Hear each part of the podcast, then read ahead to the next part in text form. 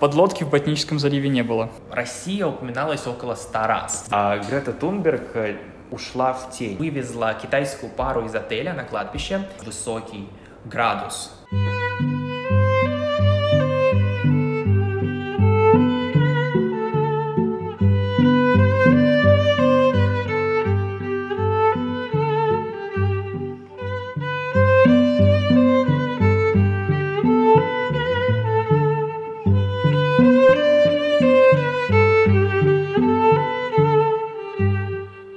Добрый день, уважаемые друзья! Мы приветствуем вас на первом выпуске подкаста A State of the Union, который проводится на площадке Европейского клуба МГИМО.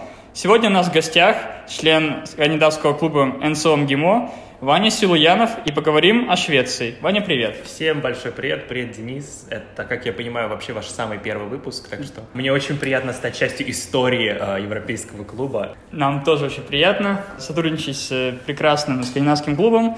У нас в рамках этого выпуска э, значатся такие темы. Шведский подход к разрешению пандемии коронавируса в стране, оборона страны и вообще оборонный бюджет, а также любимая всеми Грета Тунберг, ее феномен, как на него смотрят в Швеции и за рубежом.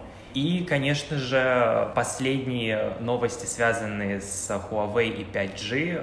В принципе, весь ландшафт э, шведско-китайских отношений за последние годы. 2020 год запомнится нашим будущим поколениям особенно тем, что он поразил все человечество пандемией коронавируса. Многие говорят о том, что Швеция избрала какой-то особый путь, и он оказался успешным, особенно в России. Правые политические круги любят об этом очень часто говорить.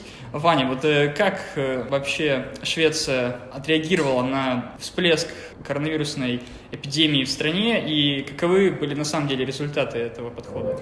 На самом деле шведская стратегия, она очень шведская в прямом смысле слова. Если посмотреть на то, как изначально они отреагировали на пандемию, то в принципе все можно описать буквально такими двумя главными тезисами. Во-первых, они хотели выработать массовый иммунитет в стране.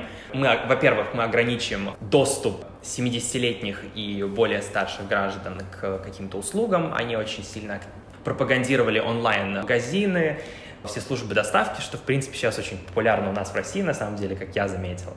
И, во-вторых, их главной целью было сохранить открытыми все предприятия. То есть все ограничительные меры носили в большинстве своем рекомендательный характер. И занимательно, что 62% жителей Швеции абсолютно поддерживали этот отказ от жестких радикальных мер в стране.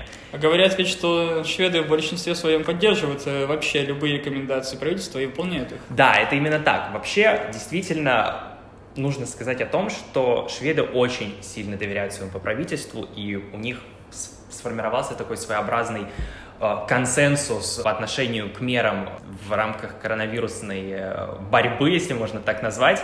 Действительно, например, чисто ситуация э, из э, жизни, например, в транспорте, если ты заходишь в автобус в Стокгольме, например, ты всегда будешь проходить через первую дверь, отмечаться, да, то есть у тебя списывается определенное количество денег с карточки, ты заходишь в автобус. Но сейчас, в связи с тем, что понадобилось ограничить контакты с людьми, вот эта самая первая дверь, где ты проходишь через водителя, она закрыта, и все заходят через остальные двери. По факту... Ну, как в Москве. Да, никто э, тебя не контролирует. Но при этом это не освобождает э, людей от э, ответственности и понимания того, что платить-то все равно надо. И если даже можно посмотреть некоторые группы шведов, русских в Швеции, то, например, наши соотечественники активно постят, например, предупреждения, на какой остановке, где зашли контролеры или нет. То есть сразу видно вот это отличие в менталитете. Прекрасно, русская диаспора и здесь э, как бы, показала, а насколько мы поддерживаем друг друга и за рубежом. Да, это так, это, ты абсолютно прав. К тому же, знаешь, шведы очень э, трепетно относятся к плотным таким близким контактам. Я заметил, когда там было очень много раз, что в очередях у них не принято стоять очень близко друг к другу априори. То есть а, мне кажется, когда ввели какие-то меры рекомендательного характера в Швеции, для них это было и так уже абсолютной нормой жизни, и они лишь просто чуть чаще обращали на это внимание, нежели чем раньше, да. В принципе, они все таки позитивные ребята, и даже если читать их статьи аналитику, то они все придерживаются такого э, жизнерадостного настроя, так можно сказать, что мы переживем все, и все равно там будет у нас ограничение или нет, мы справимся с этим. К тому же, знаешь, они все-таки чуть-чуть побунтовали. В Стокгольме был организован такой культурный митинг, за то, чтобы увеличить заполняемость э, концертных залов и площадок от 50 до 500 человек. Это очень большое внимание прессы и общественности привлекло, и, ну, конечно, им это не удалось, но побунтовать они как мы знаем, любители. Это после того, как правительство ввело ограничения на э, общественные собрания в 50 человек? Да, да, именно после этого. На самом деле, если мы посмотрим на результаты, вот чисто очень быстро, то многие, конечно, ставят в упрек шведам, что как бы у соседей смертность меньше, ребята, что вы делаете вообще в своей стране, но на это главный эпидемиолог Тегнул дал ответ таков, что в Швеции заболеваемость и смертность от сезонного гриппа, который как бы пришел за два месяца до короны у соседей, mm-hmm. был ниже, чем у тех же финнов и норвежцев. И это впоследствии отразилось на статистике. Люди заболели э, этим самым сезонным гриппом, и это перекрывалось вот со всей вот этой короной э, впоследствии.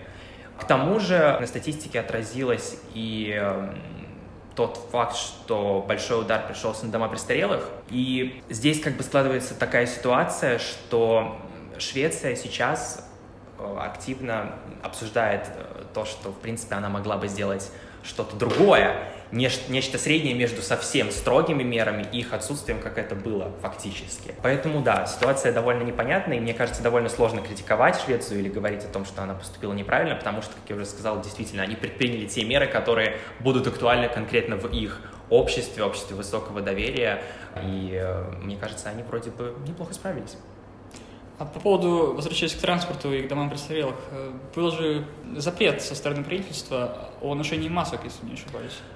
Да, это факт. Это вроде бы было. Но, если честно... То я... есть маски не то, чтобы даже говорили носить, а запрещали их надевать? Да, это факт. На самом деле, если посмотреть на реакцию людей, опять же, одна жительница Стокгольма написала в своем блоге, что если ты ходишь в маске, если ты на улице, даже на улице в маске, то люди будут скорее ухмыляться, не знаю, показывать на тебя пальцем, а если ты еще в транспорте надеваешь маску, то от тебя скорее отойдут подальше, там, не дай бог, ты только с границы приехал и тут разносишь еще этот вирус. То есть дело в том, что, да, у них довольно серьезная была оппозиция вот этого всему масконошению, если так можно сказать. Но опять же, мне кажется, они сами по себе активно старались э, лишний раз не выходить на улицу, лишний раз не встречаться с друзьями. И даже вот один друг мне рассказывал, что его пригласили на день рождения, и именинник спросил, в какое время он хочет прийти. Он говорит, ну, в принципе, давайте соберемся все в одно время, и ему именинник заявляет, что нет, я как бы хочу, чтобы там часть друзей пришла у меня до обеда, часть в обеденное время, еще одна часть вечером. То есть здесь опять-таки как раз-таки проявляется это самое отношение к э, ограничениям, что люди спокойно их воспринимают и, э, в принципе, не чураются того, что жизнь меняется, меняются условия, и надо к ним приспосабливаться. А есть какие-то ограничения по количеству гостей? В Британии нельзя больше шести человек на самом, на самом деле, сейчас, буквально пару дней назад, главный эпидемиолог заявил, что, точнее, дал мягкую рекомендацию, будем так говорить, чтобы люди не собирались на вечеринки, не ходили там, в рестораны, за исключением того, что если вы идете в кругу своей семьи, вы знаете друг друга, вы с друг другом взаимодействуете каждый день, в принципе, это допустимо. То есть здесь такое сочетание новых локальных мер с рекомендациями. Кстати, вот буквально пару дней назад анонсировали новые ограничения, которые очень сильно отличаются от изначальной концепции в связи с тем, что Швеция достигла самого-самого большого пика с, э, с весны. Потому что сейчас средняя смертность, по-моему, если не ошибаюсь, или даже заболеваемость 2800 в сутки, по сравнению с соседями это просто огромная цифра. Поэтому они решили ввести ограничения конкретно в Стокгольме еще в двух коммунах. И, как я уже сказал, это были скорее такие мягкие рекомендации, чем, нежели чем э, действительно реальные ограничения. К тому же, мне кажется, что для шведов, в принципе, не свойственно ограничивать, например, свободу движения, передвижения. Я смотрел еще, наверное, в мае интервью одного шведского специалиста, который сказал, что у нас, у шведов, как у граждан, так и у законодателей, в голове не укладывается запретить людям передвигаться между регионами, да, внутри страны в частности, или вводить ограничения на передвижение внутри, в городе. То есть их сама вот эта политическая культура и, в принципе, сознание не позволяет им вводить вот настолько серьезные ограничения, которые были, в частности, введены в той же Великобритании. Насколько я знаю, люди просто сходили с ума. Да, так и есть. А последнее, что хотелось бы отметить, наконец, 27 сентября главная эпидемиологическая служба Швеции разрешила использовать маски э, в больницах и в других учреждениях специализированных. Ну, слава богу, теперь хотя бы они хоть как-то будут защищены от второй волны, так что мы надеемся, что шведы справятся с второй волной успешно, хоть им и придется ввести э, жесткие меры. Ну, посмотрим, как будет развиваться событие. Переходим ко второй теме. В недавнее время правительство Швеции объявило о том, что к 2025 году страна э, увеличит свой оборонный бюджет на 40%, если законопроект пройдет в парламенте. Но, скорее всего, он пройдет. Центристы-либералы из оппозиционных партий также подтвердили желание это сделать. Да, ты абсолютно прав. Э, действительно, новый законопроект о наращивании военного бюджета уже был принят по совершенно свежим новостям. А, Чудесно. Да, согласно нему, расходы, как ты сказал, правда, на оборону составят даже процент, более процента ВВП страны. Ну, для сравнения, например, Россия в прошлом году, по некоторым данным, потратила там 3,9% своего ВВП. Еще одной особенностью вот новой оборонной стратегии, которая должна быть принята в 2020 году, планируется увеличить вдвое число военнообязанных, то есть с 4 тысяч до 8 тысяч человек. Вообще в Швеции довольно любопытная э, ситуация с военной обязанностью. А, в 2010 году они, в принципе, отменили ее как таковую. Ты имеешь в виду военный призыв? Да, они перешли к тому, что начали создавать профессиональную армию. То есть э, готовили в специализированных учреждениях. И, в принципе, вот этот стратегический тайм-аут, как его часто называют в СМИ, продлился до 2017 года. Ну, то есть несмотря на то, что, как мы знаем, Швеция не состоит в НАТО, при этом она довольно близко с ней контактирует и взаимодействует, ну, в частности, в тех же операциях НАТО в Афганистане, в которых э, участвовали э, шведские солдаты. В 17 году они возвратили всеобщую воинскую обязанность, воинскую повинность, можно сказать, уже для мужчин и для женщин. Да, то есть а, раньше было только для мужчин. Да, ну это скорее такая их здесь подчеркивается вот эта гендерная нейтральность, нежели чем обязанность. Потому что а, как у них проходит вот этот а, призыв?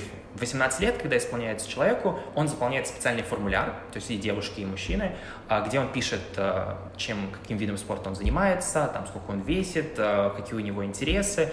Грубо говоря...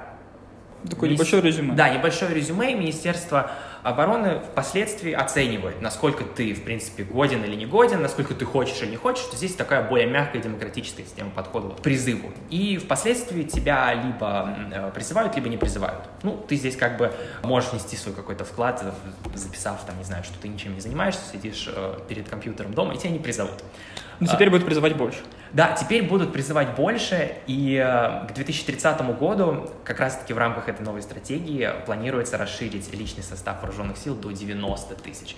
Но если мы посмотрим на 4, там, 8 тысяч сейчас и 90 тысяч к 30 году, то здесь действительно должен быть очень серьезный рывок да, в этом отношении. Да, Конкретно, если еще по некоторым пунктам посмотреть, то шведы активно вооружают и укрепляют Готланд, это остров mm-hmm. Балтийского моря, который на протяжении долгих, долгих лет был э, такой, можно сказать, нейтральной э, территорией. Он был демилитаризован. Да, демилитаризован. Кстати говоря, в рамках э, обсуждения нового военного бюджета Россия упоминалась около ста раз, что как бы не могло не обеспокоить Министерство иностранных дел России, потому что Швеция заявляла о том, что Россия является главной угрозой ее безопасности, и, конечно же, не обошлось без отсылок э, на Грузию 2008 года, Крым и юго-восток Украины, а также перевооружение России в Мурманске и на Кольском полуострове. МИД отреагировал, можно сказать, очень быстро, и Мария Захарова заявила, что этот шаг Швеции по резкому повышению оборонного бюджета очень настораживает российскую сторону. Господин Хультквист, как главный герой нашего сегодняшнего разговора, министр а, обороны, заявил о том, что это лишь попытка Швеции защитить свой суверенитет и целостность, и, мол, России вмешиваться в наши дела не стоит. Действительно, если посмотреть, то с 2000 по 2015 год Швеция вела исследовала своей такой нейтральной позиции, да. Она ну и сокращение расходов были значительные. Очень серьезные, да. Она в большей степени сотрудничала в рамках э, североевропейских угу. альянсов, их NordDevCo, Nordic Battle Group и вот этих объединений боевых группировок. И действительно нужно сказать о том, что К России при этом отношение было вполне сносное. Ну, мы помним и то, что оно в основном не сильно препятствовало Северному потоку 1 и 2. Да, были определенные э, требования, в частности, экологического характера, там, чтобы мы э, не препятствовали там, нересту трески, ну, все мы любим треску, как бы. Здесь э, наши мнения совпали, как минимум, наконец-таки. И 2015 год стал таким рубежным, потому что шведы подписали программу расширенного партнерства с НАТО, и, ну, наверное, причина этого это 2014 год, да, 2013-2014 год, да. украинский кризис. Здесь как раз-таки это стало главной предпосылкой их сближения такого неформального с НАТО. И они заручились проводить больше учений, поднять расходы на оборону. Как раз, как ты правильно сказал, Денис, что их красные-зеленые вместе с Культквистом, который... Имеется в виду социал-демократическая партия и зеленые. Да, да, да, социал-демократическая и зеленые. Они упирают на региональное военное сотрудничество. При этом НАТО для них скорее такая запретная тема, потому что, с одной стороны, они считают, что если мы будем сближаться с НАТО, то потребуется слушать слишком много американцев, а даже если мы посмотрим э, на историю, на вот этот весь бэкграунд нейтралитета, сломить вот эту, можно сказать, основополагающую главную стратегию Швеции в мире будет очень сложно. На самом деле, их сближение с НАТО было особенно, мне кажется, логичным, особенно после заявления Йорансона, это главнокомандующий шведской армии в 2012 году, mm-hmm. что если на нас кто-то нападет, мы продержимся собственными силами примерно неделю. Ну, а потом уже, так сказать, нужно будет обращаться за чьей-то помощью. Ну, это лучше, чем Дания во это... Второй мировой войне. Да, ты прав, абсолютно. Действительно, если мы посмотрим на некий бэкграунд вот этого всего, вот этой всей главной концепции Швеции, а, концепции нейтралитета, то в период Холодной войны они, несмотря на это, занимали очень проамериканскую позицию, э, потому что частности, известны многие случаи, когда шведы шпионили в Прибалтике, уже в советской Прибалтике, за mm-hmm. гражданами да, советскими. Потому что в Швецию после присоединения Прибалтики к Советскому Союзу бежали многие эстонцы, в частности, да, и там образовались целые общины, и вот их овербовали, перебрасывали на Готланд и оттуда уже в Прибалтику. К тому же интересный факт, что внешняя разведка Швеции активно поддерживала лесных братьев, это, да. это антисоветское, антирусское партизанское движение в прибалтийских странах. Которые были связаны в том числе с нацистскими В том числе напрямую, войсками. да. И э, на фоне этого всего шведы имели в период Холодной войны еще гарантии безопасности США. То есть э, они пытались создать даже, заручившись отчасти такой негласной поддержкой США, и свою ядерную программу, что для нас сейчас довольно... Э, удивительно, Швеция ядерная программа. Да, они отказались от нее в 1972 году на волне вот разрядки напряженности mm-hmm. между СССР и США. Однако у них действительно были серьезные инициативы, потому что а, они финансировали производство там, оружейного плутония. К 60-м годам они, в принципе, спокойно могли производить боезаряды, но отказались на фоне того, что руководство в тот момент посчитало, что это будет слишком, слишком большим бременем для страны. И вот в 70-м году они подписали... Э, ДНЯО? Присоединились да, к ДНЯО, да? Да, да, они присоединились к нему. Еще поговорим о доктрине Хюльквиста. Хюльквист — это, как мы уже сказали, министр обороны э, Швеции. Она была запущена в 2015 году, когда был принят, э, ну, принята новая оборонная концепция, ключевые направления оборонной политики на 16-20 годы, как раз в этом году она истекает.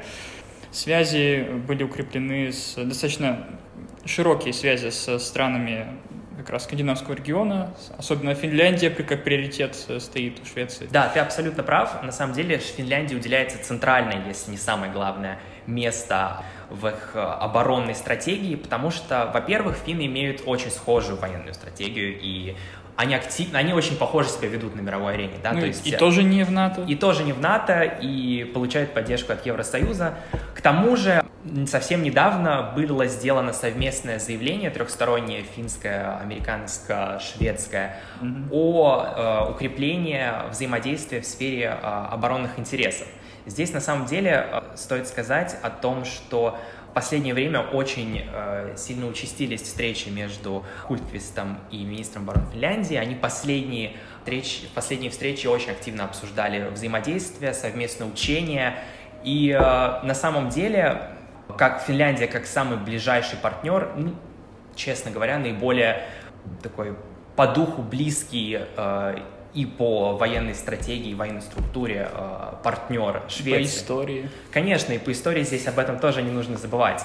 На самом деле, если в принципе оценивать э, вот эту всю новую стратегию э, военную стратегию Швеции, которая должна вот быть принята и опубликована в 2020 году, то с одной стороны, да, шведы активно сотрудничают э, с, э, с НАТО, участвуют во многих э, учениях, в том числе в крупнейших учениях в Норвегии, которые тут совсем недавно состоялись. При этом они, они продолжают вот эту прагматичную линию сотруд... по сотрудничеству со всеми ключевыми игроками, то есть здесь и Россия, в частности.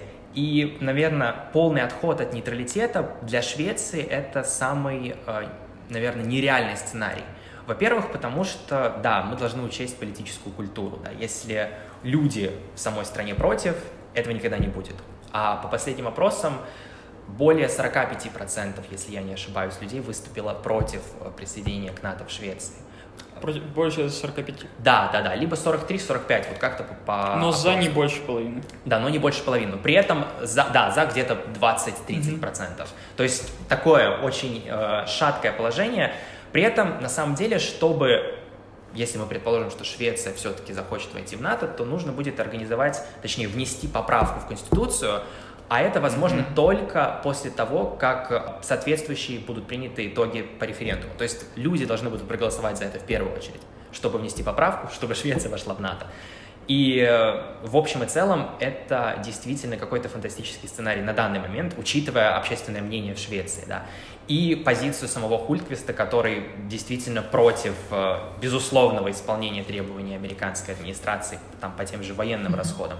Посмотрим, как будут развиваться события, но мы видим... Последние месяцы шведы как-то усилили свои военные учения и вообще как-то очень достаточно активно проводятся. Да, действительно, э, вот в этом же году шведы наконец-то добились принятия договора взаимной военной поддержки в случае агрессии против одной из стран, имеется в виду Финляндии или Швеции, опять же, к слову о вот этой глубокой а, оборонной интеграции двух стран. Здесь, конечно же, подразумевается, скорее всего, агрессия со стороны России, потенциальные угрозы для национальной безопасности Швеции. При этом здесь такая особенность, что шведы не обязуются сразу вступить в войну. Они гарантируют лишь принятие быстрых решений в парламенте. То есть здесь опять-таки прослеживается вот это глубинное э, стремление к нейтральности и э, отказа от каких-либо военных действий. Наверное, с финской стороны также будет как бы. Мне тоже так кажется, на самом деле я не смотрел, но в принципе довольно вероятно. Ну, перед шведами, если так э, посмотреть, сейчас стоят главные проблемы — это э, комплектация и финансирование войск. Да, то есть расходы на оборону растут, но незначительно, не так, конечно, как бы им хотелось. И экспорт э, обычных вооружений снижается. А, Кстати, насчет, а, а, а насчет экспорта. Швеция же обладает своим военно-промышленным комплексом и достаточно активно вообще да, продает вооружение. Абсолютно так. Я, если не ошибаюсь, их крупный концерн Saab, плюс э, они активно, э, по-моему, заказывают вооружение у финнов, и финны активно им поставляют, хотя там какие-то винтовки, если я не ошибаюсь, э, главная статья расходов в торговле с финнами. Но ты абсолютно прав, что у них действительно довольно мощный в этом плане потенциал, и э, они могут его использовать, будут его использовать, как мы видим, в соответствии с новой стратегией, и развивать его, э, чтобы отстоять свою независимость. Хотя, мне кажется, с одной стороны, это просто такой очень э, своеобразный курс шведов, который они выбрали на фоне всех тех событий, которые происходят сейчас, ухудшение э, отношений между э, Евросоюзом и Россией, и они вынуждены как-то подстраиваться. Ну, тем более, как мы видим, они проводят так подобную политику уже на протяжении многих лет, так что в принципе, это не так сложно им это сделать. Учитывая, что несколько лет назад были всякие случаи с э, якобы присутствующими подлодками России возле берегов Швеции, потом казалось, что это не так. Mm-hmm. А, как ты думаешь, э, вот это опасение за остров Готланд, это скорее повод для того, чтобы усилить там свое влияние и вообще начать укреплять оборону Швеции? Или все-таки шведы на самом деле обеспокоены агрессией и возможностью стороны России? На самом деле, мне кажется, что они действительно обеспокоены этим, но инциденты с подлодками — это уже скорее норма, чем действительно реальный инцидент, если мы посмотрим на историю. На самом деле, в 1981 году советская подлодка села на мель как раз-таки рядом с или вблизи начала вот именно территориальных вод Швеции. А шведы моментально объявили сборы, Советский Союз тоже отправил туда эскадру, И это очень сильно сказалось на общественном мнении тогда, потому что по проведенным, по проведенным опросам, как раз таки в 80-х годах, а, за год э, именно отношение людей к Советскому Союзу кардинально ухудшилось. То есть те, кто считали СССР угрозу, не знаю, там, в 81 году, э, порядка 8%, через год это уже 34%. Mm-hmm. То есть они активно играют еще вот с тех самых времен а, на, с общественным мнением людей. И, например, в следующем году, там, в 82-м, там же произошла подобная ситуация, когда неизвестная уже подлодка, не уточняется, там, советская или нет, вошла в территориальные воды Швеции. Тут же шведы обвинили а, Советский Союз. И позже оказалось, что это вообще была натовская подлодка. И как бы тут непонятно, откуда руки растут, как бы Соответственно, они очень проводят тонкую игру с общественным мнением, как я уже сказал, пытаясь как раз-таки чуть под большим углом развернуть Швецию э, на запад. Здесь, конечно, в 2014 году были тоже пару кейсов, э, пролетало в СМИ, что еще одна некая э, наша подлодка вторгается в территориальные воды Швеции. Но, на мой взгляд, это просто очень хорошая э, такая компания, хорошая в том отношении, что она работает, очень многие верят, и э, если новости о русских подлодках занимают э, первые страницы главных газет, значит, это кому-то нужно. Да, для англоамериканцев это русские хакеры, для шведов это русские подлодки. Возможно, кому-то нужно будет написать произведение «Подлодки в Ботническом заливе не было». В этом году не только коронавирус запомнился своим распространением по всему миру, но также и тема 5G, взаимоотношения стран между собой в связи с, например, ценением продукции компании Huawei и компании ZTE, двух э, китайских фирм, также достаточно важен. Швеции недавно по рекомендации Службы безопасности и вооруженных сил эти две китайские компании э, были отстранены от проектов, связанных с новым поколением широкополосного интернета 5G. Все проекты с этими компаниями должны быть прекращены до 1 января 2025 года. Да, ты абсолютно прав. И на самом деле это коснулось вообще всего мобильного оборудования, а, которое обслуживало Huawei на протяжении многих лет в Швеции. То есть это в том числе и 4G сети. И э, да, это действительно очень серьезный такой, э, нельзя сказать провал, но, по крайней мере, большая неудача для Huawei, которую очень сильно не любят ни в Великобритании, ни в США. Как мы видим, похожие ограничения были наложены в этих странах и, возможно, будут еще введены в Евросоюзе в других государствах. Как раз таки в связи с тем, что запретили использовать оборудование Huawei в Швеции, был анонсирован так называемый аукцион на основные частоты 5G, Э, который должен состояться в ноябре. И э, здесь уже э, в игру вступают крупные гиганты, если так можно сказать, но мы будем называть их гигантами, мы же фанаты Скандинавии, по крайней мере я. Nokia и Ericsson, ну, понятно, уже чуть подсдулись, но да, они все-таки готовы побороться за главное место вот в этом самом серьезном проекте, и что-то мне подсказывает, что им это удастся. Действительно, 5G интернет в Швеции уже на протяжении двух лет э, находится в тестовом режиме в кампусе Королевского технологического института в Стокгольме. И они уже как раз-таки в 2020 году выразили готовность все-таки начать внедрять его повсеместно.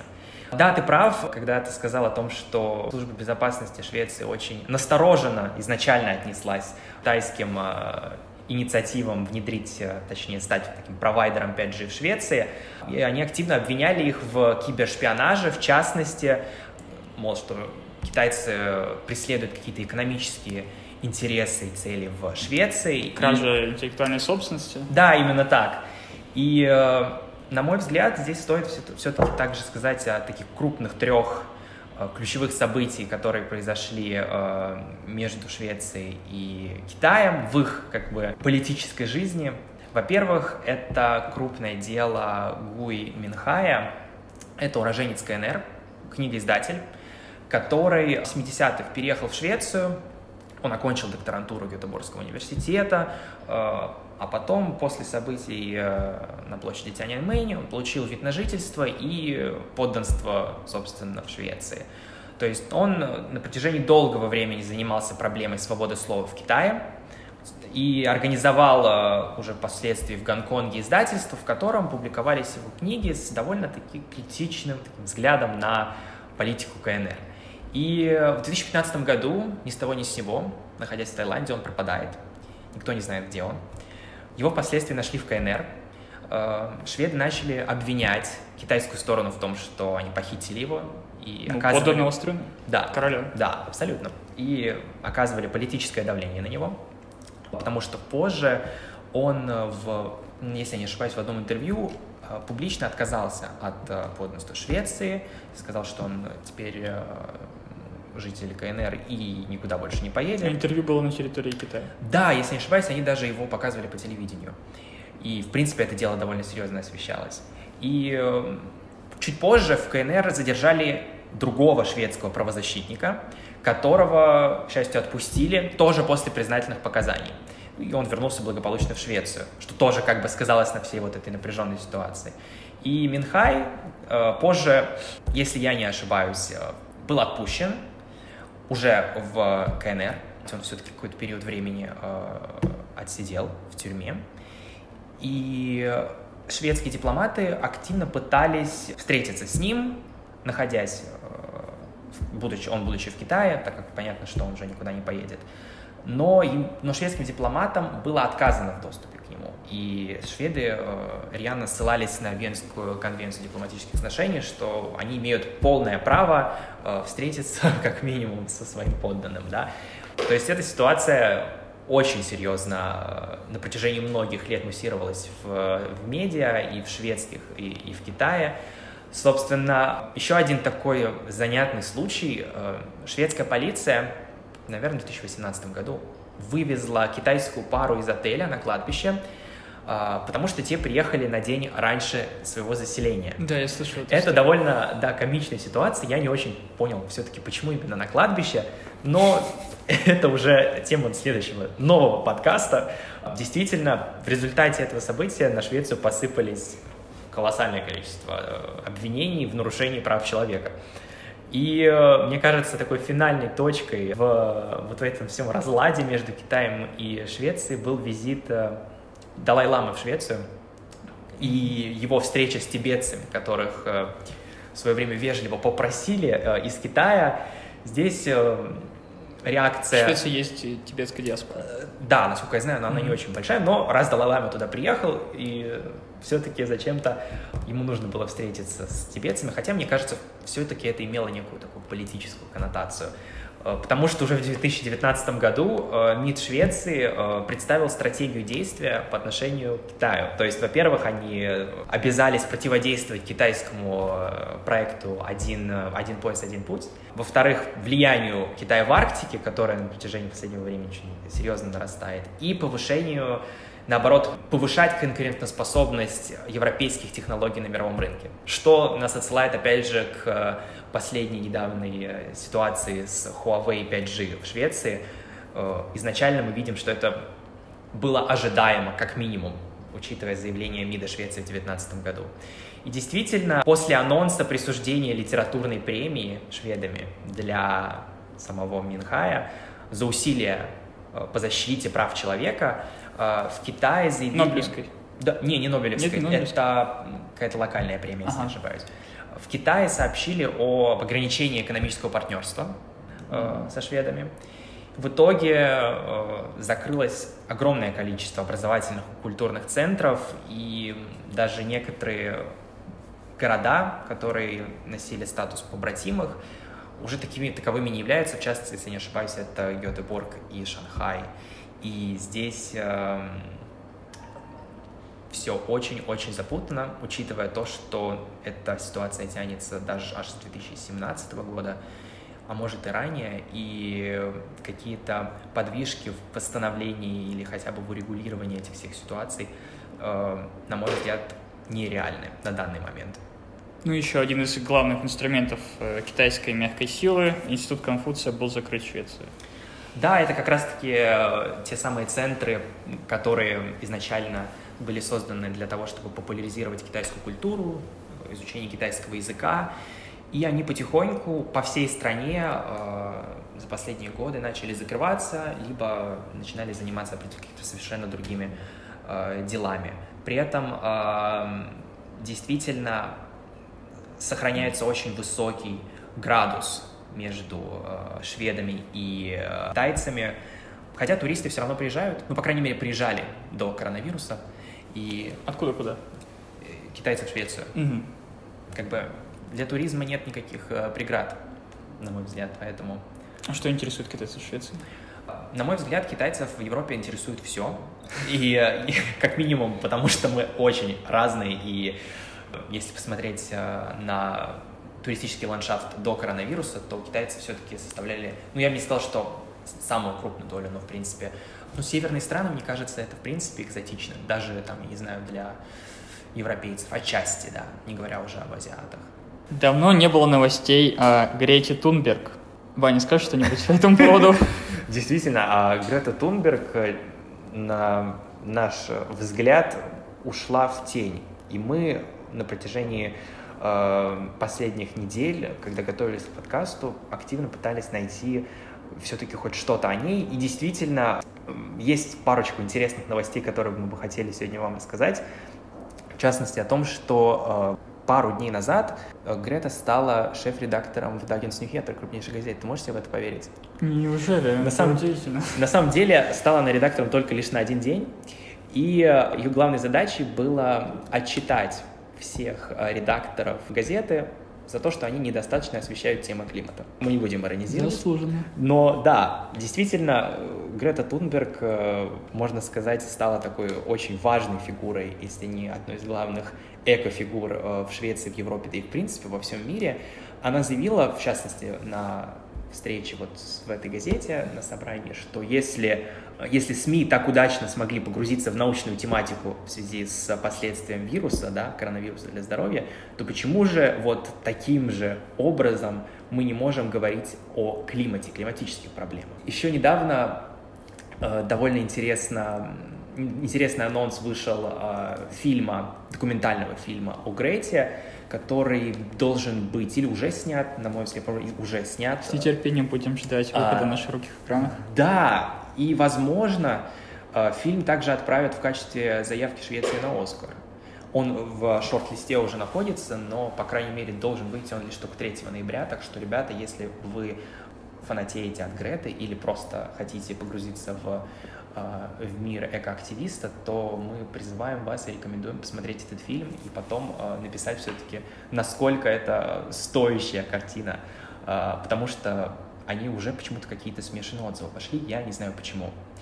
Еще, кстати, совершенно случайно наткнулся на интервью Греты National Geographic, которое она дала в четверг, ну или его, по крайней мере, опубликовали а, в четверг. Климатические изменения, по ее, на ее взгляд, вообще не оцениваются как кризис, и этот вопрос должен перейти именно в политическую плоскость.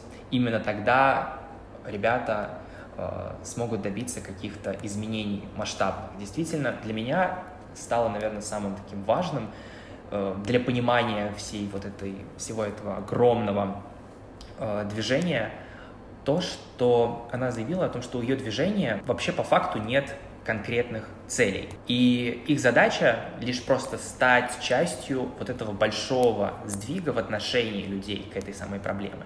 То есть она же на протяжении очень многих э, э, последних лет, будем так говорить, заявляла о том, что слушать нужно не нас, активистов, да, а тех людей, которые действительно могут э, научно подтвердить все наши опасения, да, то есть слушайте ученых, а не нас. И, на мой взгляд, в частности, э, в Швеции и в мире, ну, давайте сейчас будем, наверное, сказать, делать акцент на Швецию, ее выступления нашли отклик у огромного числа молодых ребят, в частности, а, моя шведская знакомая, одна активно поддержала это движение на его, так сказать, на заре, когда а, Грета сидела с плакатом около Рикстага, и э, как раз-таки э, эта моя хорошая знакомая, она стала частью, ну, нет, лучше сказать, что она вступила в комитет партии зеленых в своем городе и э, стала одним из организаторов уже локальных митингов за климат, как А партия зеленых сильно поддерживает Грету? Да, они, можно сказать, такие апологеты, в том числе очень серьезно стоят за Грету, и, насколько я, насколько я знаю, они в том числе являются, нельзя сказать, спонсоры, но, по крайней мере, э, их плакаты висят на во время этих самых локальных э, митингов за климат, да. Недавно был Всемирный день климата, и Грета Тунберг провела онлайн-забастовку за климат. Э, Вань, ты слышал что-нибудь? На самом деле, ты мне сегодня э, открываешь глаза на многие вещи, и это очень приятно. Нет, я не слышал, но я знаю, что, в частности, последние несколько месяцев Грета и ее команда активно переходит на онлайн-пространство, и мне кажется, что э, таким образом она пытается как бы восполнить э, тот пробел или то ее отсутствие на главных э, передовицах всех э, европейских газет. При этом, насколько я знаю, Грета старается сейчас э, скорее отстраниться от э, внимания и, в частности, например, в том же самом фильме, в трейлере, видно, что она, по большому счету, не очень-то и стремится к тому, чтобы стать именно вот лицом э, экоактивизма, а наоборот, Грета скорее старается э, привлечь еще больше ребят, молодых ребят и э, активистов, которые неравнодушны к этим проблемам, нежели чем стать символом и главным лицом, можно так сказать, этой всей компании. При этом, вот мы недавно обсуждали со своей знакомой, опять-таки, ее феномен, и мне кажется, люди в основном разделяются на тех, кто либо поддерживает ее, либо ее страстно критикует. Потому что тех, кто как бы занимает промежуточную позицию, ну, в принципе, мало. И мы как бы сошлись в нашем разговоре с ней о том, что, в принципе, это так и есть на самом деле. И в Швеции все-таки кажется, что поддержка ее действительно, ну, если не максимальная, то она очень велика. В частности, это, на мой взгляд, происходит, исходит из того, что в Швеции очень глубоко э, эта тема интегрирована в сферу образования. То есть, например, если в школах занимаются какими-либо проектами, да, то они либо связаны с, какими-то конструир... с каким-то конструированием, разработками, либо проектированием с э, экологичным э, флером. То есть без него никуда не уходит. Э, ни один, например, крупный проект не проходит. К тому же у них есть даже целая дисциплина, которая подразумевает, что и мальчики, и девочки в средней школе занимаются резьбой по дереву, либо работают с деревом. То есть на этих э, уроках дети просто приходят, э, создают какие-то фигуры, какие-то предметы для быта, там подставки для телефонов, например.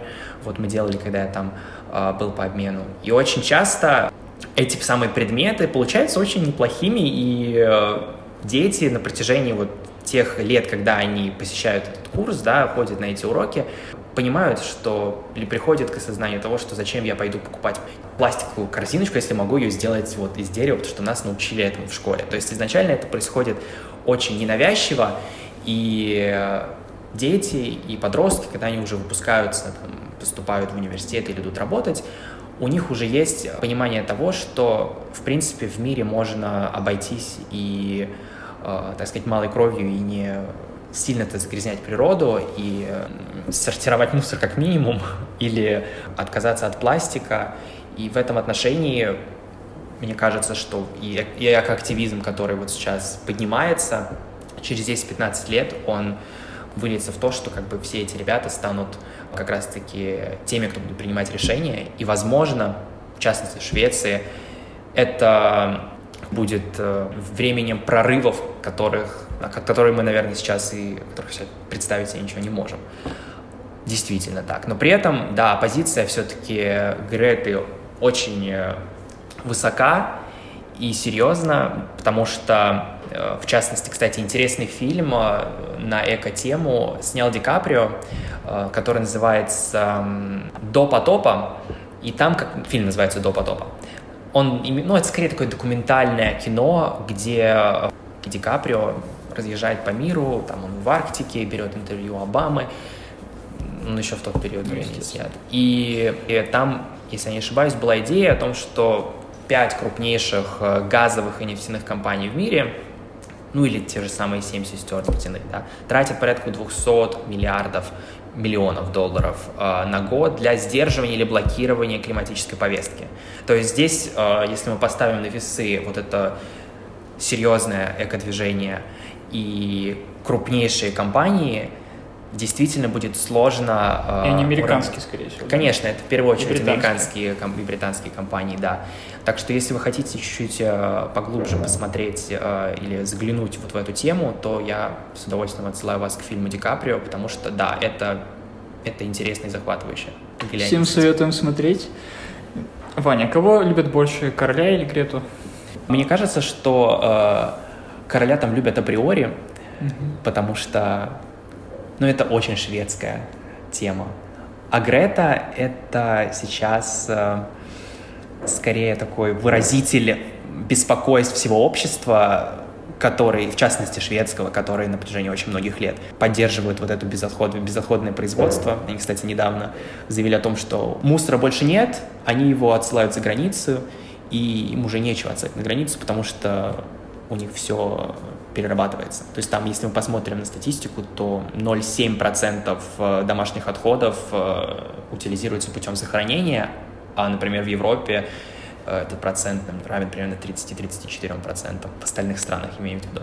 То есть Грета, она действительно рупор всех неравнодушных, и за счет этого, за счет такого своего может быть, и внешнего вида отчасти, и возраста. Она... Ну, манеры ведения. Да, безусловно, и манеры ведения, и манеры поведения. Это очень сильно подкупают очень многих. Также 23 октября появилась новость о том, что Грета Тумберг призвала евродепутатов не голосовать за отмену экологических норм в общей сельскохозяйственной политике. Как далее будет развиваться этот вопрос э, в Европарламенте и будут ли отозваны эти экологические нормы из э, единой сельскохозяйственной политики, мы узнаем позднее. Сегодня мы поговорили с Ваней о Швеции. Э, мне кажется, получилось довольно-таки неплохо. Да, мне очень понравилось, на самом деле, правда. Возможно, в следующий раз э, со скандинавским клубом мы запишем э, подкаст о э, железнодорожном планировании, о строительстве туннелей между Финляндией и Эстонией и железнодорожной ветки дополнительной между Швецией и Данией. Как ты на это смотришь? Да, было бы очень интересно, действительно, вообще железнодорожный проект Rail Baltic через Эстонию, Латвию, Литву и тоннель к Финляндии. Это довольно-таки популярная тема сейчас, э, в частности, в прибалтийских СМИ, потому что они считают, что это действительно, можно сказать, было бы драйвером их экономики, в частности, связало бы их и в стратегическом, и в экономическом э, отношении с Евросоюзом, что для них является задачей номер один. Так что, мне кажется, это было бы довольно любопытно просмотреть и пообщаться. Кроме того, мы планируем запись подкастов с клубом германских исследований НСОМ ГИМО и с французским клубом НСОМ ГИМО. Спасибо всем, кто нас слушал. До новых встреч. Всем пока.